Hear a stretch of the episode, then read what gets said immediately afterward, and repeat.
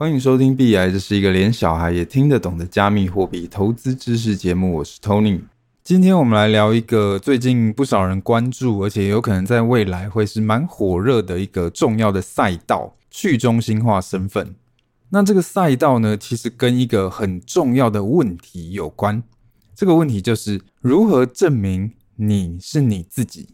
OK，听起来有点抽象哦，你可能会想说：“诶，我就是我自己啊，这有什么好证明的？”可是，其实这个问题关乎了你如何在社会中立足啦。好，我们假设你是一个这样的人好了，你从小成绩很好，然后你从台大化工系毕业，那毕业之后你就接着就读台大化工所，然后你硕士毕业之后呢，你就拿到了台积电的 offer，第一份工作呢，年薪就突破两百万，诶，还不错。然后你最近打完了三剂的疫苗。然后你也蛮喜欢喝咖啡的，所以你是你家隔壁的路易莎咖啡的会员。好，那以上这些呢，都是你的真实的个人经历。这些经历呢，你自己非常清楚，可是别人是完全不知道的嘛。所以其实，在现实中呢，你是需要跟别人证明你的这些经历的。比方说，你找工作的时候嘛，你要证明说，哎，你就是这个从台大毕业的人。那你办信用贷款的时候，你就要跟银行证明说，哎，你就是这个在台积电工作，然后薪资又高又稳定的人。出国玩的时候呢，你也要证明说，哎，你就是这个打了三剂疫苗的人。甚至你只是在路易莎买一杯咖啡，你都要证明说，你就是这个有路易莎会员的人。所以其实不管你有没有发现哦，你的人生中其实一直在跟别人证明你就是你自己。你需要证明你的身份，所以如果你要在这个社会中立足的话，有一个非常重要的关键是，你要能够证明你自己的身份。那大家可以想一下，在这个现实社会中呢，我们是怎么解决这个自证身份的这个问题的？那其实非常简单嘛，就是我们有非常多有一定公信力的机构，然后提供我们各式各样的身份上面的证明嘛。那这里的身份哦，指的是你这个人的各种属性，所以身份证明也是你的各种属性的证明。所以，比方说像是出生证明、驾照、护照、户口、学生证、医疗记录、信用记录、薪资证明、学历证明、获奖记录、专业证照、履历，然后甚至是你在健身房办的会员卡，这些都是能够证明你的身份，能够证明你是你的东西，对吧？没有了这些东西，那你在社会上基本上你会过得比一只狗还不如啦。OK，这个是在现实的社会中啦。那其实，在网络的社会中也是一样的。你要使用网络的各种服务的话，你要在网络上跟别人互动，那你也需要证明你的身份嘛。像你用 Facebook，你也要证明，诶，这个人就是你，那你才可以用你的账户去跟别人聊天。你用 Netflix 也要证明你就是你，那你才可以去看你收藏的影片，对吧？那我们使用这些网络服务的时候，如果要证明自己的身份，那最常见的机制其实就是账号密码。你输入你的账号密码，好，那如果登录成功了，OK，就证明了你是这个账户的拥有者。那其实这个也是在目前的网络世界，也就是现在的 Web 二的世界，大家最熟悉的方式啦，账号密码。那其实这种证明身份的方式呢，也会让我们遇到一些问题。比方说，第一个问题就是我们怎么知道网络上的人是一个真正的人？大家有兴趣的话，可以点这一集的文档。你一点进去，你就可以看到一张图。那这是一个一九九三年的漫画。那这一格漫画上面呢，就是有两只狗，然后有一只狗在电脑面前正在上网，然后对另外一只狗说：“在网络上，没人知道你是一只狗。”诶，这个其实讲真的还蛮有道理的。在网络上，你怎么知道某一个人是一个真的人？搞不好他是一只狗，对吧？因为在网络上，你要创建一组账号密码，其实非常容易，所以搞不好网络上的某个人其实只是一组假账号。所以其实现在很多的网络服务，除了你要账号密码之外，哦，有很多在你登录之后都会要求你进行额外的认证啦。比方说像 Facebook 就是。我们以前在注册 Facebook 的时候，其实就是真的就随便注册都可以。可是现在 Facebook 它其实会要求你通过手机的认证，而且甚至是你登进去之后，它还会要求你提供你的身份证的照片。OK，这以上是第一个问题，我们要怎么知道网络上的人是一个真正的人？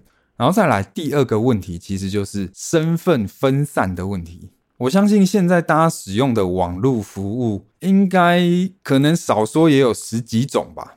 所以其实你在不同的网站是有不同的身份的，那你的身份是分散在不同网站的，所以说你的账号密码也会有十几组，那这个使用起来体验就会非常差。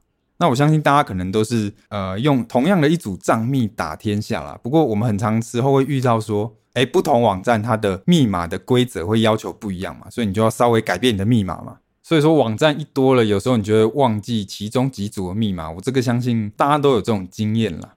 所以其实这个对使用者来说体验非常不好，而且也衍生出一些安全性的问题。因为你可能很多网站的账密都用同一组，所以当中可能有某一个网站它的安全做得比较烂的，然后你的账密泄露了，那就相当于说，哎，你其他网站的账密也都泄露了，所以也会有安全性的问题。OK。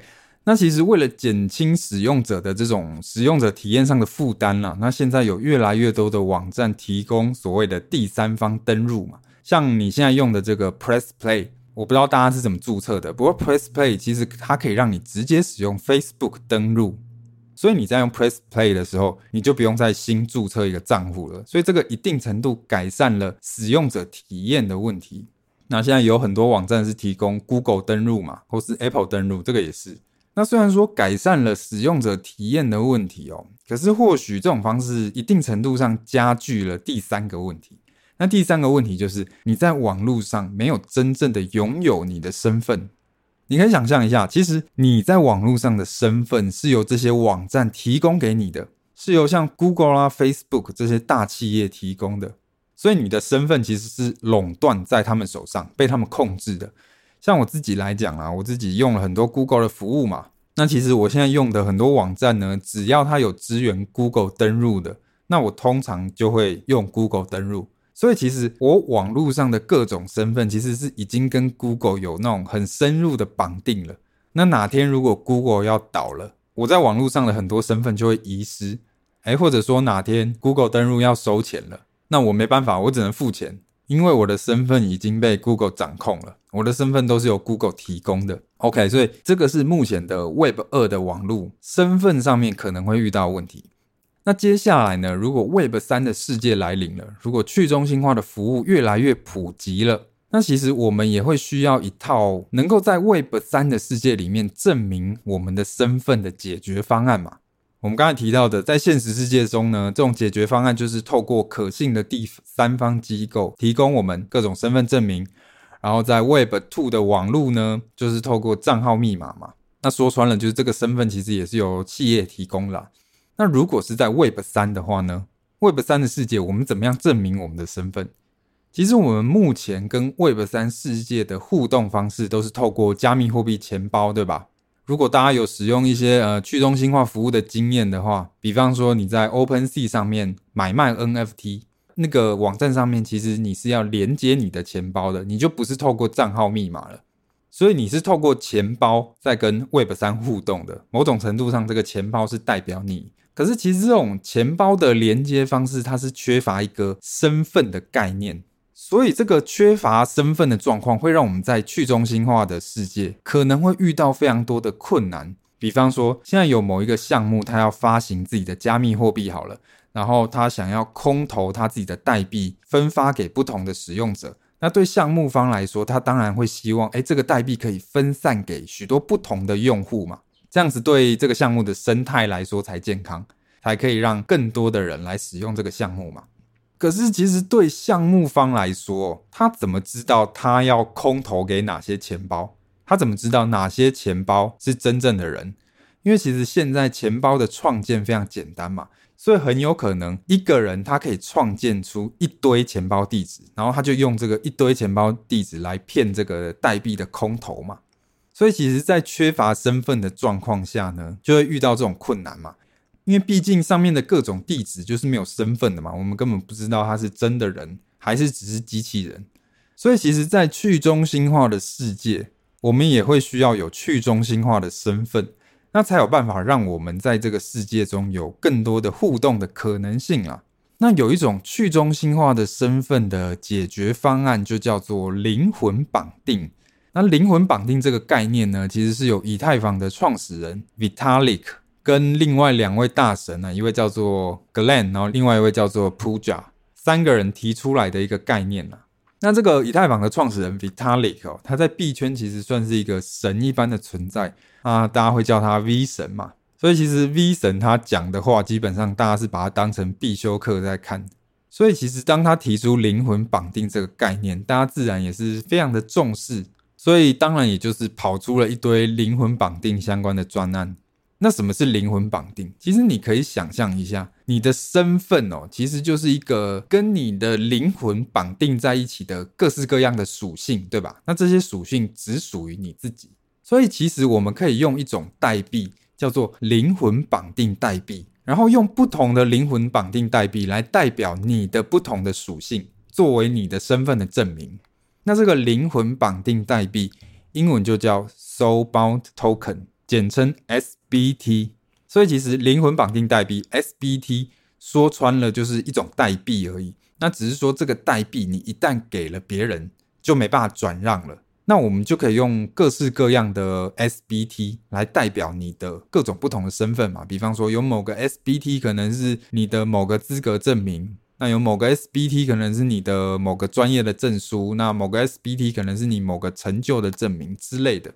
所以一个钱包里面有各种不同的 SBT 的话，某种程度上就可以证明这个钱包拥有者的身份了。那有了身份之后，其实在去中心化的社会里面，就能够产生更多的互动的可能。比方说 NFT 好了，现在某个 NFT 发行了，那我们怎么确认说，诶，这个 NFT 是真的由一个很厉害的艺术家发行的，而不是由一个阿萨布鲁的路人发行的？那我们就可以来验证这个 NFT 的发行人他的灵魂绑定代币嘛，他的 SBT 嘛。那透过这个 SBT，我们就可以证明说，诶，这个发行人他可能确实是一个很厉害的艺术家。或者他其实是受到某个知名的画廊认证的，或是某个重要的艺术机构发行的，这个是一个艺术上 SBT 的应用。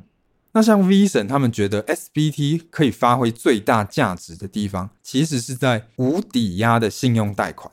其实，在现实世界哦，你可以发现，我们可以跟银行去证明自己的身份，证明自己的资产状况、薪资状况，或者证明自己的薪资记录，然后用这种方式来获得无抵押的信用贷款，对吧？可是，如果是在 Web 三去中心化的世界，目前是没有办法的，因为我根本就不知道你是谁嘛，我根本就没有办法审查你的信用嘛。那目前的去中心化的贷款，其实都是要有抵押品的，而且常常都需要超额抵押。所以你可能要抵押很大量的以太币，然后才能借到一点美金稳定币。那这个资金的利用率可能就比较低啦。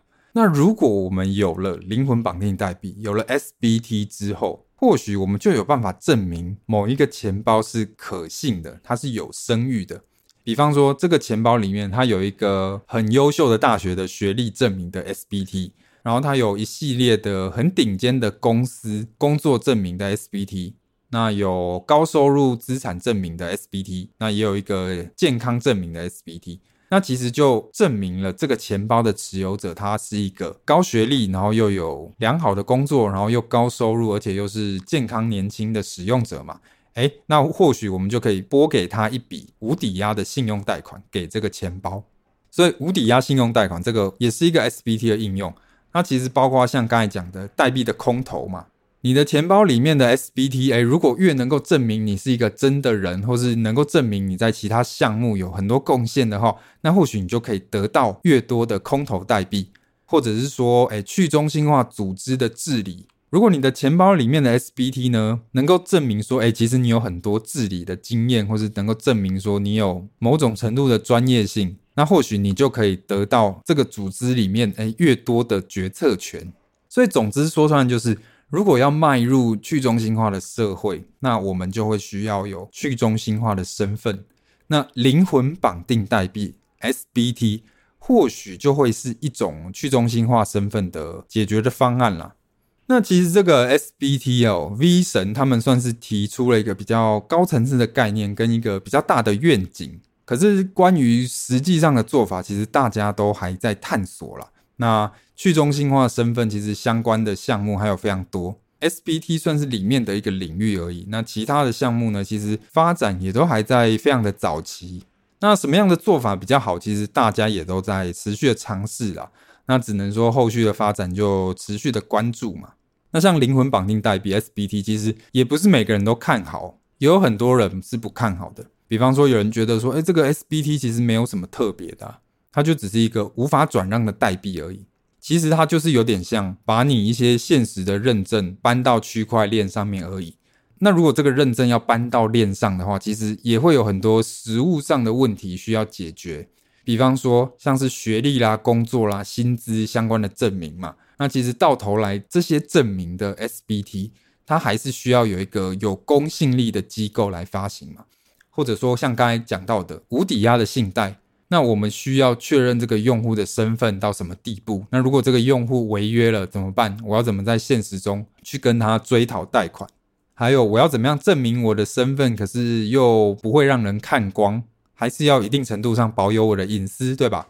那或者是诶，如果我今天我的钱包被盗了怎么办？那是不是盗用我钱包的人就可以冒用我的身份了？或者是诶，我今天想要换钱包怎么办？可是 SBT 又是不可转让的。那应该怎么做？所以其实上面这些很多的问题都还需要有一个比较成熟的解决方案啦。那这其实中心化身份这个相关的赛道，我认为是还需要很长一段的时间。所以其实就是让子弹再飞一回，那我们就持续的关注它的发展嘛。好，那以上就是今天内容，我们就下期再见。